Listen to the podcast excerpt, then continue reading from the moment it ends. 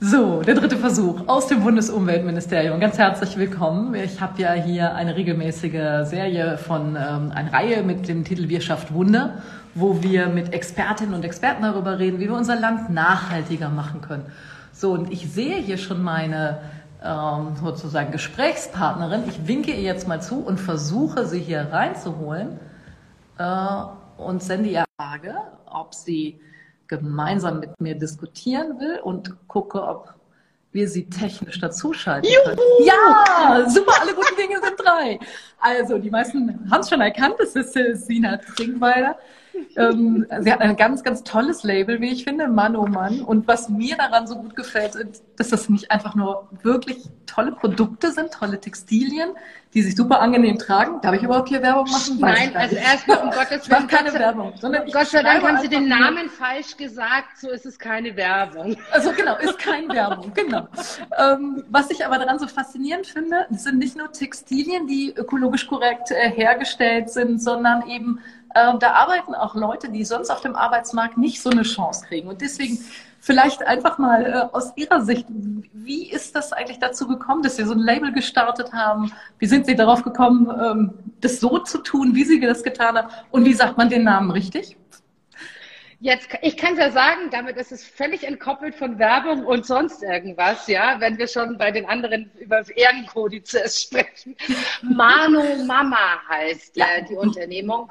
Und ähm, die, der Grund dafür war überhaupt kein Label oder Mode zu machen. Also um Gottes Willen, äh, ich sage immer mit 14 oder wenn Sie 100 Mädchen mit 14 Jahren fragen, was willst du später mal werden, sagen 99 Modedesigner und die eine, die gesagt hat, Bauingenieur, das war ich, und äh, 30 Jahre später sind die 99 kein Modemacher äh, und ich darf mich jetzt mit Schnitten rumschlagen. Ja, das hat aber eben den Hintergrund, dass der eigentliche Grund jener war, äh, vor elf Jahren, als ich meine Mama aus den Angeln gehoben habe, Menschen wieder eine Möglichkeit zu geben, ihren eigenen Erwerb zu erwirtschaften, die eben, wie Sie es gerade schon gesagt haben, auf dem regulären Arbeitsmarkt nicht unbedingt die super gute Chance haben, weil wir heute Hochleistungsrosinen pickende HR-Abteilungen haben. Mhm. Ja? Und da fallen viele Menschen durch, weil sie zu jung, zu alt, zu klein, zu groß, zu dick, zu dünn, Religion eine fünf, äh, alleinerziehend mit zwei Kindern, ganz großes Drama, ja. Ähm, oder wie es die Arbeitsagentur sehr schön nennen, Menschen mit multiplen Vermittlungshemmnissen. Ja, das ist oh Gott, so das wird super Krönung. genau. Und dass es Textil geworden ist, hing letzten Endes damit zusammen, dass Augsburg die Textilhauptstadt war, nicht gestern und vorgestern, sondern vor 500 Jahren. Und manchmal ist man gut beraten, an Traditionen wieder anzuknüpfen. Und genau das haben wir gemacht. Aber das Spannende ist ja, dass das wirklich funktioniert, dass das ein, ein Label ist, was sehr nachgefragt ist, womit sie sehr bekannt geworden ist und dass es ökologisch und sozial ist. Das ist ja eigentlich das, was ich mir äh, vorstelle, wie die Zukunft aussehen soll, dass man nämlich beides berücksichtigt, soziale Kriterien und ökologische Kriterien. Wie kam denn das dann zustande?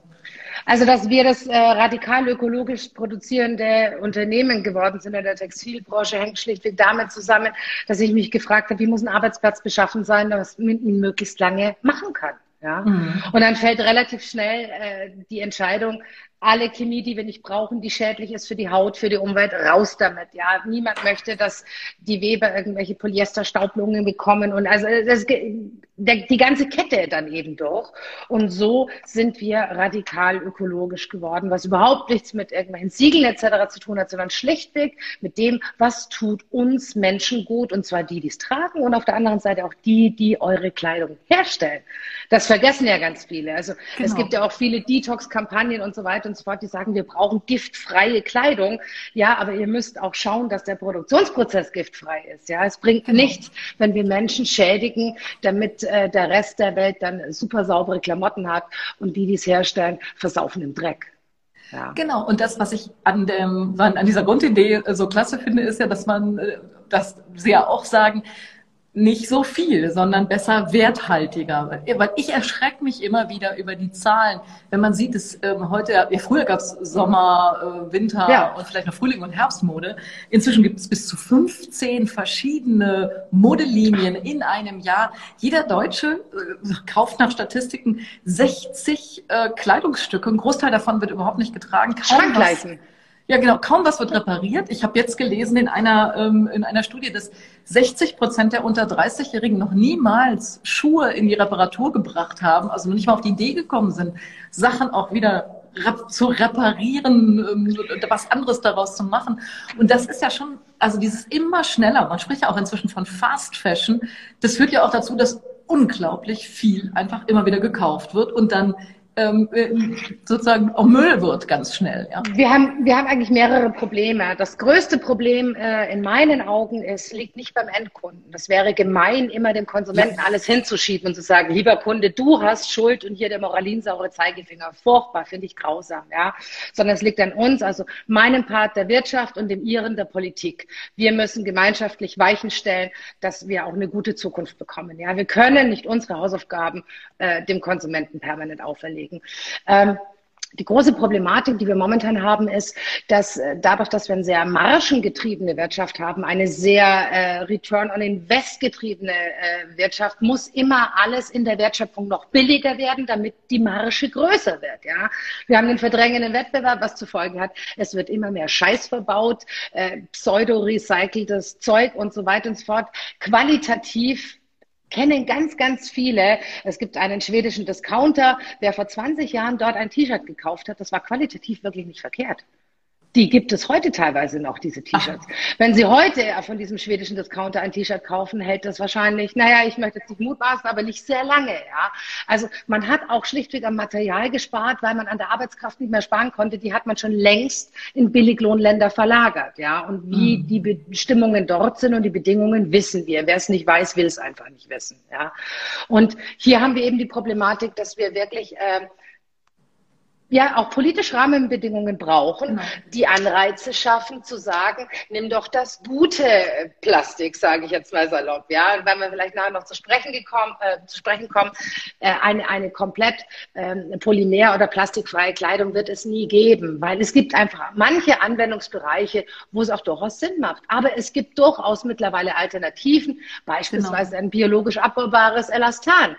Wenn ich aber Ihnen jetzt erzähle, dass ein Kilo von dem herkömmlichen Elastan 10 Euro kostet, ja, und ein Kilo von dem biologisch abbaubaren 30, und ich Ihnen gleichzeitig erklärt habe, dass die Textilindustrie ganz schön knausrig ist, die, das ist die erste Industrie, die ich kenne, die übrigens fünf Stellen hinterm Komma rechnet. Mhm.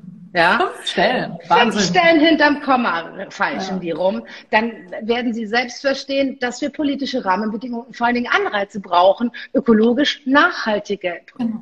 Das Gleiche ist auch wir beispielsweise bei meiner Mama. Wir haben angefangen vor vier Jahren schon Restanten, Reste der Industrie, sei es aus der Markisenindustrie, daraus nennen wir mit Bridgeback beispielsweise Obdachlosenrucksäcke oder aber auch jetzt, wir nennen sie EQ2-Fashion. Das sind einfach Strickreste in größeren Mengen, so zwischen ein und zwei Tonnen pro Farbe, die sonst einfach weggeschmissen würden, weil der Konfektionär sie nicht mehr braucht, weil der Handel sie nicht mehr bestellt. Wir können ja nicht Ressourcen wegschmeißen, die schon da sind. Sind wir völlig bescheuert? Ja? Sondern wir müssen also erstmal ressourceneffizient etwas nutzen. Genau. Und hier gehen ganz, ganz viele Fragen ein. Deswegen, ähm, ich, ich würde da absolut zustimmen. Was mich am meisten geärgert hat, und deswegen will ich da nochmal eben darauf antworten, ist, dass ähm, Unternehmen Kleidung einfach wegwerfen, weil ja. es sich nicht rechnet, äh, sozusagen was anderes damit zu machen. Und da haben wir jetzt endlich einen Riegel vorgeschoben. Der Bundestag hat das Gesetz jetzt verabschiedet. Ich habe eine sogenannte ähm, Obhutspflicht eingeführt. Also die Unternehmen müssen ihre Ware ähm, wieder in den Verkauf bringen. Sie müssen sie spenden oder äh, ähm, irgendwas damit machen, aber sie dürfen sie nicht einfach wegschmeißen, also als Ressource nicht wegschmeißen. Da brauchen wir jetzt noch eine Verordnung, um das wirklich auf den Weg zu bringen. Aber erstmal haben wir den gesetzlichen Rahmen vom Bundestag bekommen, weil das, was Sie da gerade beschreiben, das ja. geht doch. Man kann auch kleine Reste weiterverwenden. Man kann was Intelligentes daraus machen.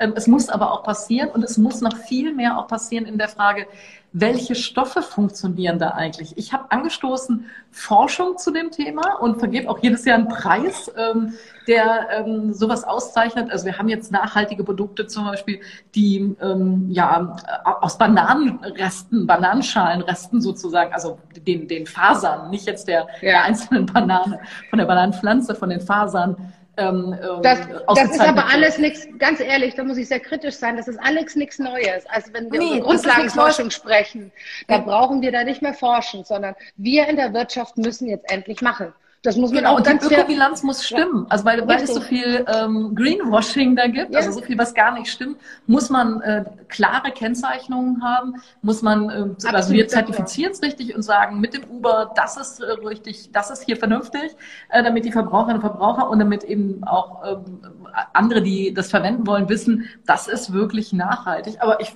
würde absolut zustimmen, da muss noch viel, viel mehr passieren. Ich glaube aber, das kann nur der Anfang sein. Ne? Ich glaube, dass äh, wir nicht nur irgendwie über Zertifizierung, ich bin kein großer Freund von Zertifizierungen, weil wenn Sie jemand äh, wie in meinem Unternehmen sind, wir sind Pioniere und Pioniere sind immer relativ schwierig in eine Zertifizierung zu pressen, ja, weil wir mhm. voranschreiten. Das äh, Zertifizierungen sind gut, das ist der kleinste gemeinsame Nenner einer großen Industrie und da muss auch jeder irgendwie bedacht werden. Wir brauchen eine völlig neue Art von Wirtschaft, weil was bringt es mir denn, wenn ich danach einen Haufen Restanten habe und äh, meine Bundesumweltministerin dann sagt Gesundheit, meine Bundesumweltministerin dann sagt, ey, Moment, lieber Textiler, das darfst du aber jetzt nicht mehr wegschmeißen, das musst du nur irgendwie zuführen. Viel cleverer wäre doch, gerade die Pandemie zeigt doch, dass wir den ganzen Scheiß erst gar nicht produzieren ja, also wenn wir denken, sechs Prozent des CO2-Ausstoßes ist auf die Textilindustrie zurückzuführen, was immens ist. Wenn wir denken, wir haben über 80 Millionen Schrankleichen jedes Jahr, die die Kunden einkaufen. Was Menschen verstehen müssen, ist die Tatsache, dass ein Kleidungsstück, was ich kaufe und die trage, das teuerste Kleidungsstück ist, was sie jemals besessen haben. Mhm. Und dummerweise so, besitzen die, die Deutschen viele. Ja, und da die richtigen Anreize zu setzen. Wir nehmen mal ein paar der Fragen rein. Hier kommt nämlich gerade von, von Daniel äh, Kästner die Frage, wie sehen denn eigentlich ökologische Textil, wie, wie sieht denn ökologische Textilindustrie konkret aus? Welche Stoffe werden verwendet? Da wäre ja die, die erste Botschaft, weniger einkaufen und länger tragen. Ich wollte gerade ähm, sagen, die beste, also mein ökologisches Kleidungsteil ist ein Betty Barclay Kleid von 1978, was meine Oma schon anhatte, ja, und das Ding kriegst du nicht kaputt. Ja, also sprich, weniger dafür was Gutes und tragt die Dinge ganz, ganz lang. Man kann und ich bin immer ein Freund von äh, nicht pauschalisieren. Man kann nicht sagen, was ist ökologisch, was ist es nicht, ja, sondern man kann sagen, was ist für welchen Verwendungszweck nachhaltig. Wenn wir beispielsweise eine Funktionsbekleidung haben, dann ist es durchaus möglich, über reine Schurwolle zu sprechen, weil mhm. eine reine Schurwolle hat die gleichen Funktionalitäten wie beispielsweise so ein Polyester-Daunensteppgedöns, ja. Das funktioniert durchaus. Aber wenn wir jetzt von einem Windbreaker sprechen, einem hauchdünnen, dann kommen wir wir um Polymer nicht drum. Dann aber bitte keine recycelten Polyesterfasern. Das ist der größte Schmuh in meinen Augen, den es gibt, wirklich, ja, weil ähm, wir das Mikroplastikproblem nach wie ja. vor nicht lösen. Plastik ist Plastik, ja. Und wenn ich recyceltes Polyester nehme, habe ich sogar noch mehr Faserabbruch im Abwasser als mit äh, herkömmlichen das müssen wir kurz, Das müssen wir kurz erklären, okay. dass aus solcher Funktionswäsche und Funktionskleidung, äh, die wird ja hergestellt mit Kunststoffen und die waschen sich aus. Äh, deswegen gibt es ja. inzwischen ähm, schon, schon ähm, Netze, ja, was, die versuchen das rauszufischen, was auch nicht so richtig funktioniert. Also es ist ein echtes Problem, dass wir noch ähm, keine Kleidung haben, wo sich das eben nicht rauswäscht. Ja? Äh, und das ist eben auch ein Teil der, Mikro, der Mikroplastik. Genau. Am besten Problematik. und, und raus lüften ist das Beste. Ja, man ja. muss überlegen, muss man es wirklich waschen? Kann man, also da kann man viel machen. Auch die Langlebigkeit eines Kleidungsstückes. Ähm, die hat der Kunde selber in der Hand. Die haben wir Menschen selber in der Hand. 90 Prozent der Langlebigkeit ähm, ist darauf zurückzuführen, wie gut ich mit einem Kleidungsstück umgehe.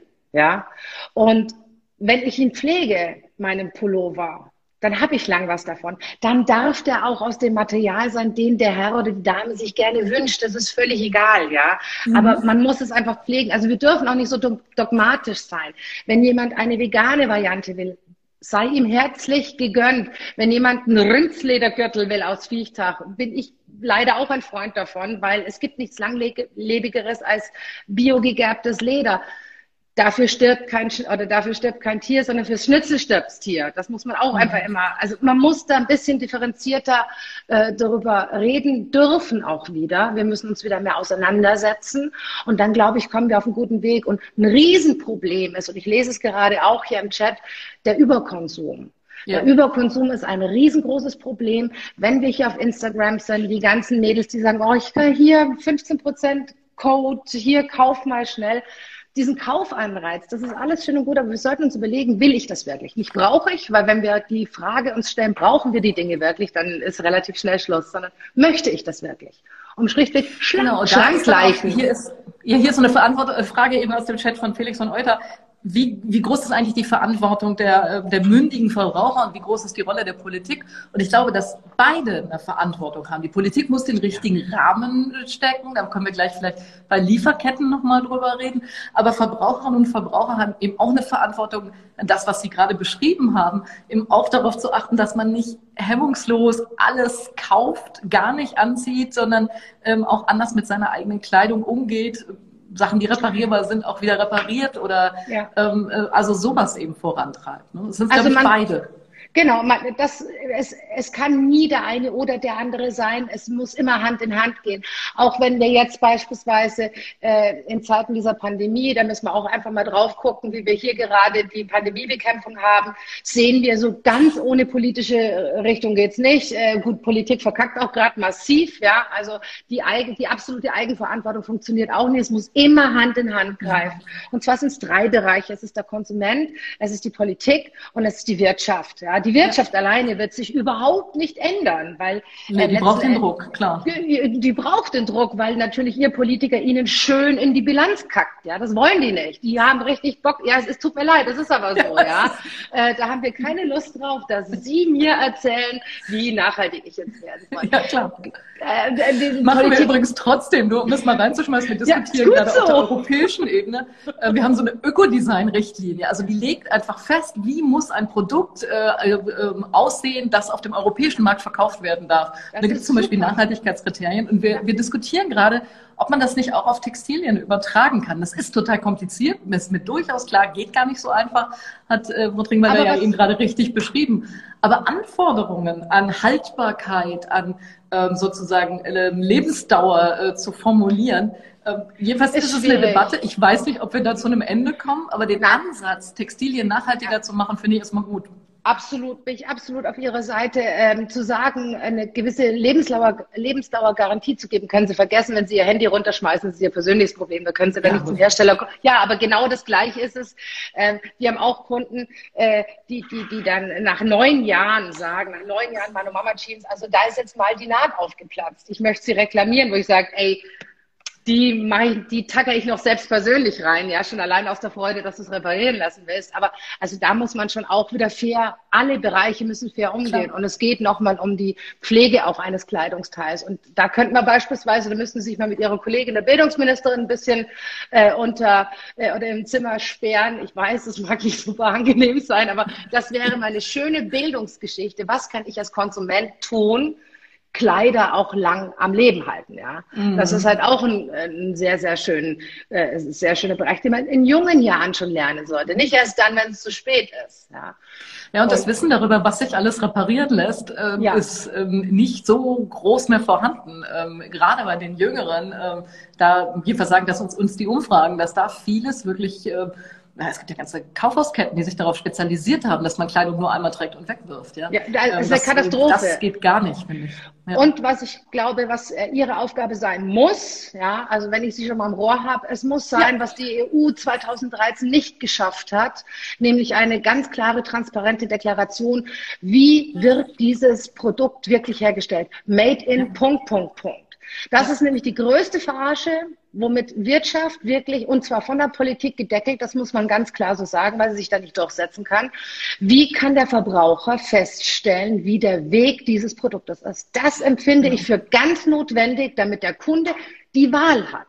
Er soll und dafür brauchen wir natürlich eine andere Transparenz über Lieferketten. Deswegen ja. ist dieses Lieferkettengesetz so wichtig. Super. Wir haben ja jetzt in Deutschland mit einem gestartet, was mhm. wirklich nur der Anfang sein kann, mhm. aber mehr war jetzt mit den Konservativen nicht drin. Wir diskutieren es gerade auf der europäischen Ebene, auch wenn ich da ein bisschen mehr hinkriegen, weil da braucht man Transparenz und dann die Digitalisierung ermöglicht uns doch heute so viel. Wir haben jetzt bei Batterien, also bei den großen Autobatterien für die E-Autos, äh, werden wir jetzt einen digitalen Produktpass einführen. Das heißt, man hat einen simplen Code da drauf und damit kann man nachgucken, äh, wie ist die Batterie hergestellt, äh, was ja, ist da drin, wie kann ich es recyceln und sowas. Und das ermöglicht uns die Digitalisierung doch jetzt. Ähm, das ist ja kein, kein Massenproblem mehr. Warum sollen wir es nicht auch für Kleidung, Produktpässe sozusagen haben, die zeigen, wie lässt es sich am Ende wieder recyceln, was kann man damit, was ist drinne, was ist die Lieferkette. also genau. ich finde sowas wirklich einen guten, einen guten Anstoß. Also das ist ganz, ganz wichtig, dieses Made in Punkt, Punkt, Punkt. Was das Lieferkettengesetz betrifft, geht es mir, obwohl ich aus der Wirtschaft komme, viel zu, es ist viel zu gering, ja. Die Wirtschaft muss auch in Haftung genommen werden bei Menschenrechtsverletzungen. Das ist äh, noch nicht mal ein kleiner Anfang. Es ist wirklich eine weichgesottene was ist ein Weichgesotten? Also es ist einfach keine Lösung. Ja, wir, mhm. solange wir hier nicht klare Regeln haben, dass Menschenrechtsverletzungen von Auftraggebern auch haftbar gemacht werden, solange wird es immer wieder ein Hintertürchen geben, wo sich die Wirtschaft einfach irgendwo hinwohlt. Und es darf nicht sein. Es gibt einen einfachen Spruch, was du nicht willst, dass man dir tut, das füge auch keinem anderen zu. Und so genau, sollten und wir leben. Ist das kompliziert. Ähm, das ist auch für große Unternehmen, was weiß ich, die 70.000 Produkte haben oder so, nicht ganz einfach immer nachzuvollziehen, wo das herkommt. Aber die bestellen ja das Produkt auch. Und dann ja. muss man bei dem Bestellvorgang äh, eben auch äh, die, die Kriterien mit benennen. Ähm, wenn man es bestellen kann, dann kann man auch sagen, ich will aber folgenden Standard hier haben. Äh, und dann muss man eben auch Wege finden, das nachzuweisen. Und gerade, also ich finde es genau richtig, soziale und ökologische Kriterien. Wir ja. brauchen beides. Ich will weder Kinderarbeit in meiner Jeans haben, mhm. noch will ich, äh, dass äh, dafür die, die Umwelt geschädigt wird.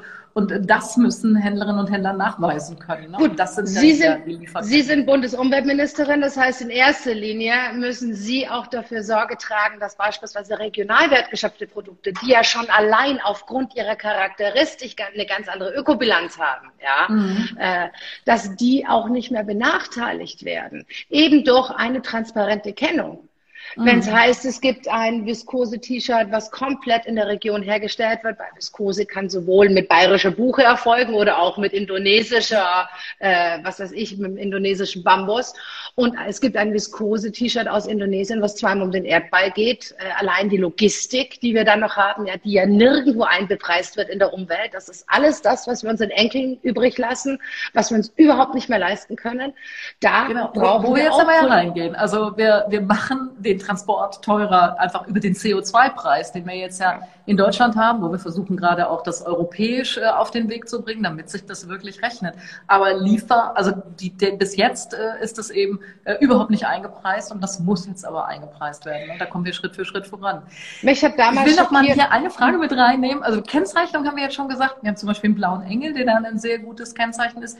Hier ist die Frage aber, wie schafft man das denn eigentlich, dass Secondhand wieder hip wird, fragt Coaching und mehr. Ähm, erstmal finde ich den Ansatz zu sagen, es muss hip, hip sein, finde ich irgendwie gut. Aber das, das hieß ja, ähm, das, was wir eben gesagt haben, doch, ne? Weniger ist mehr, ähm, ähm, Kleidung mehrfach tragen, nicht nach ähm, einer Saison sofort wegschmeißen, sondern äh, kreativ wieder aufbereiten, länger, länger Kleidung nutzen? Oder gibt es noch was anderes, wie wir das hip kriegen?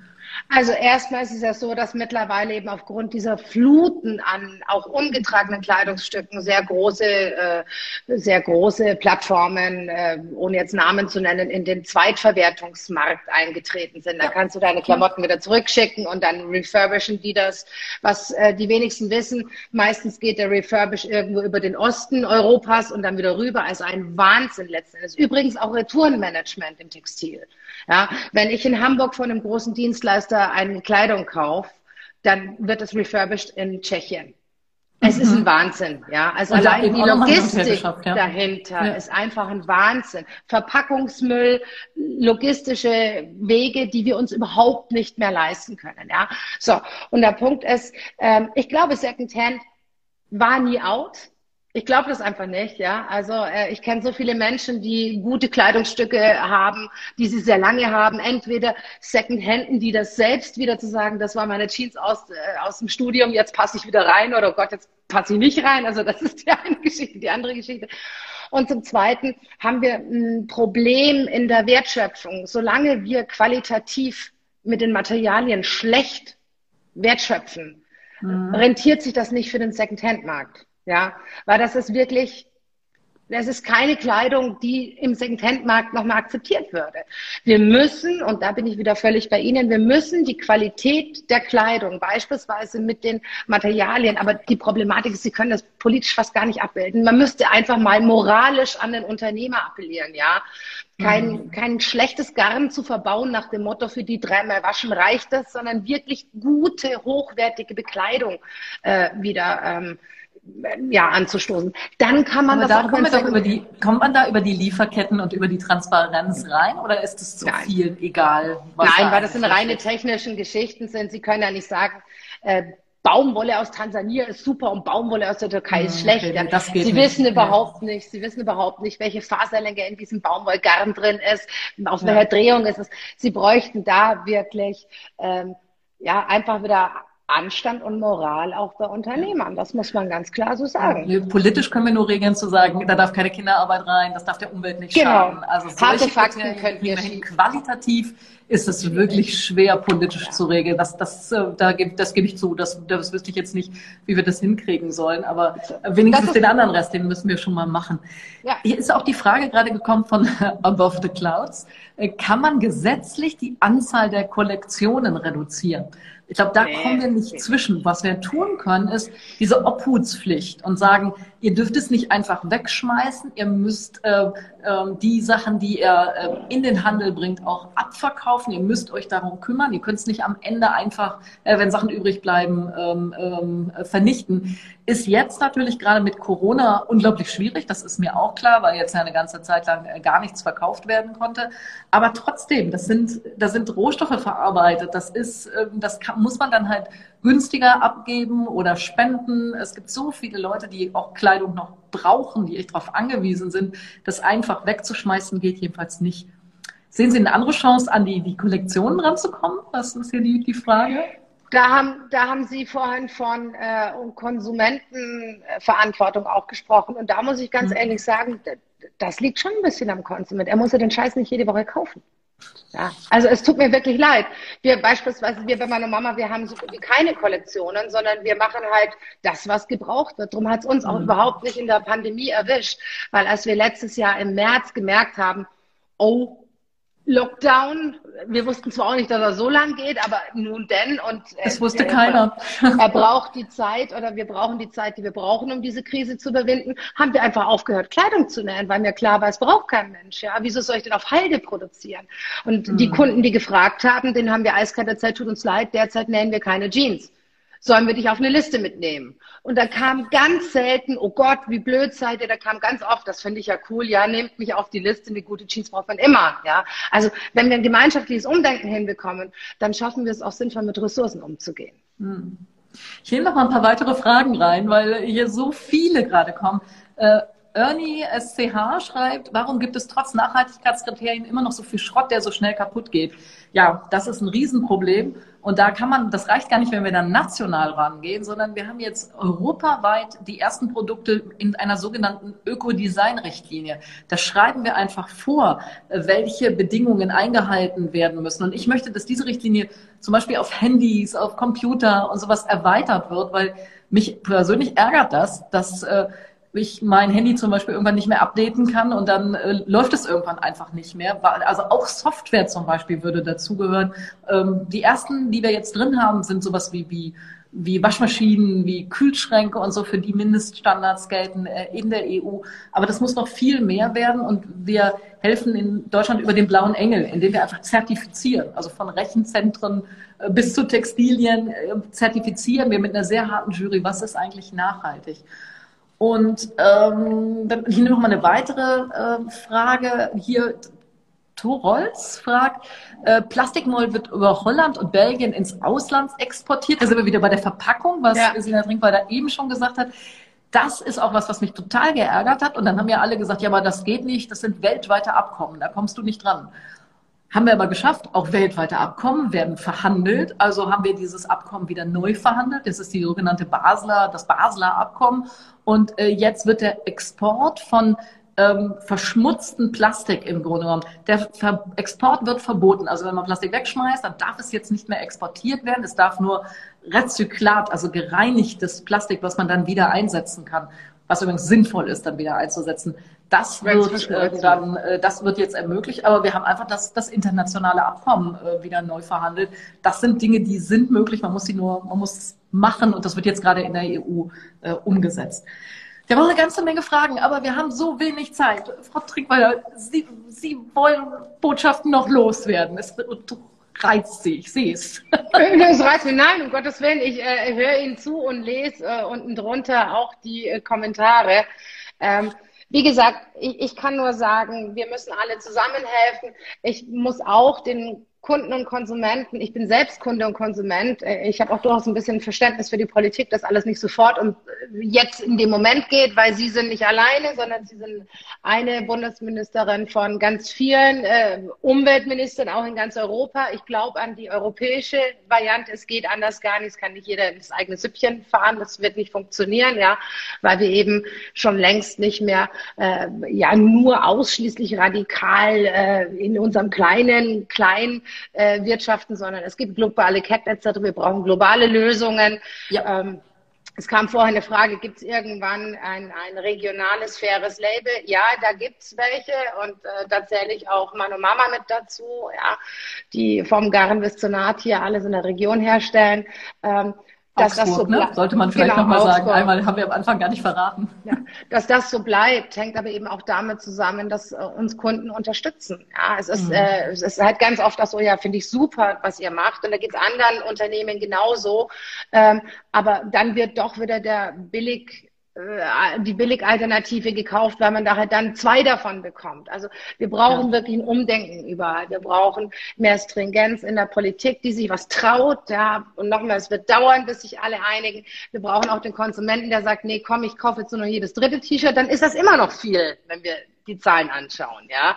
ja. Und äh, wir brauchen vor allen Dingen eine Wirtschaft, die sich da ein bisschen umdreht. Das muss passieren, weil, und das dürfen wir einfach nicht vergessen, der Textilsektor ist einer der großen CO2-Produzenten. Ja, wenn man sich anguckt, wie viel Wasser, wie viel Ressourcen äh, in den Textilien ja. stecken, dann hat das einen riesigen CO2-Fußabdruck. Ja. Übrigens nicht nur der Transport, sondern eben auch die Produktion. Und deswegen ist es so wichtig, dass sich da was verändert. Und ich würde das absolut unterstützen. Da müssen die Verbraucherinnen und Verbraucher ran. Also äh, weniger, äh, länger tragen, reparieren. Ähm, das Zweite ist aber auch, die Politik muss natürlich Rahmenbedingungen setzen. Und das ist Lieferkettengesetz. Das ist aber, und das wird echt unterschätzt. Diese Ökodesign-Richtlinie auf der europäischen Ebene ist wirklich ein sehr, sehr gutes Instrument. Ja. Und damit versuchen wir weiterzukommen. Obhutspflicht, komischer Name. Aber wenn solche Sachen nicht mehr weggeschmissen werden dürfen von Händlern, dann macht das natürlich auch Druck. Also wenn ich einfach immer nur produzieren kann und am Ende wegschmeißen, muss ich mir ja keine Gedanken machen, was am Ende mit den Produkten passiert. Wenn das nicht mehr geht, äh, hat das Rückwirkungen auf die gesamte die gesamte Produktion von Textilien. Deswegen Absolut. Ähm, bringen wir das auch auf den Weg. Weniger Plastik, da wo Plastik sein muss, äh, bewusst. Gerne, einsetzen, aber bewusst. Ne? Genau. Nicht äh, in, in Unmengen, sondern wirklich ähm, verantwortungsvoll damit umgehen. Dann ist das auch okay. Wir wollen ja nicht gar kein Plastik mehr haben. Also ich kann es mir zum Beispiel im, im, Medizinbereich überhaupt nicht vorstellen, so Glasspritzen zurückzugehen oder so. Als, Te als Textiler niemand. kann ich nur sagen, das äh, Sinnfreiste in Sachen Erdöl äh, versauen ist einfach in den Tank im Auto. So. Das ist ja wirklich das Sinnfreiste. Genau. Machen wir doch dazwischen noch ein Polyesterjäckchen, dann, dann gehe ich schon fast mit, ja. Ja, und äh, für den Tank gibt es inzwischen ja auch gute Alternativen. Gott sei Dank. ja, also insofern ähm, ist da, ähm, ist da eine, eine Menge drin, was einfach was geht, aber ich glaube, was man festhalten kann für heute Abend ist, es ist nicht einfach. Es ist nicht so, man muss nur eine Hebel umlegen und schon äh, haben wir äh, die Textilwirtschaft nachhaltig gemacht, sondern es sind richtig dicke Bretter, an denen wir bohren. Wir haben noch gar nicht über grüner Knopf und äh, Labels und so äh, gesprochen. Äh, trotzdem, auch, dicke Bretter. Ich glaube, es ist auch nicht wichtig. Ich glaube, wichtig ist einfach, dass äh, wir die Zuschauer und die Zuhörer ein bisschen inspirieren konnten, zu sagen, ähm, überlegt einfach, ob ihr die Produkte, bevor ihr sie kauft, haben wollt. Ja? Genau. Nicht braucht, sondern nur wollen. Das ist, und, und damit ist schon viel geholfen. Das ist doch ein wunderbares Schlusswort. Wir könnten, glaube ich, noch ganz, ganz lange weiter diskutieren. Ja, bei mir wird es langsam dunkel da draußen. Ja, ich sehe, es wird schon sehr dunkel. Ähm, bevor wir sie gar nicht mehr sehen können, äh, entlassen wir sie jetzt in den wohlverdienten Feierabend. Ich sage nochmal ganz, ganz herzlich Dankeschön, äh, Mano, Gerne. Mama. Jetzt ein Beispiel dafür, wie regionale, wie nachhaltige äh, Textilien eben auch funktionieren können und wie man damit auch noch ähm, soziale Kriterien ähm, ähm, berücksichtigt, Menschen einstellt, die es sonst auf dem Arbeitsmarkt wirklich schwer haben. Also wie ich finde, ein, ein ganz, ganz tolles Beispiel für ein sozial-ökologisches Zukunftsprojekt. Dafür brauchen, davon brauchen wir noch viel, viel mehr. Es gibt noch mehr Regionen in Deutschland, äh, die das können. Aber bis dahin freuen wir uns, dass äh, Sina Trinkweiler das macht. Ich sage ganz, ganz herzlich Dankeschön für heute. Ich sag danke. Ähm, das wird ähm, hier alles, äh, ist aufgezeichnet. Man kann es später nochmal äh, nachsehen. Das wird auf den Internetseiten des BMUs sein. Und ähm, da verlinken wir auch gerne äh, alle weiter, die ähm, und verlinken natürlich auch gerne Sina Trinkwalder weiter. Herzlichen Super. Dank. Danke, schönen Abend an alle da draußen. Ich gehe jetzt Rosenkohl essen. Schön regional, frisch gedüngt. Sehr schön. Sehr gut. Vielen, vielen Tschüss. Dank. Tschüss.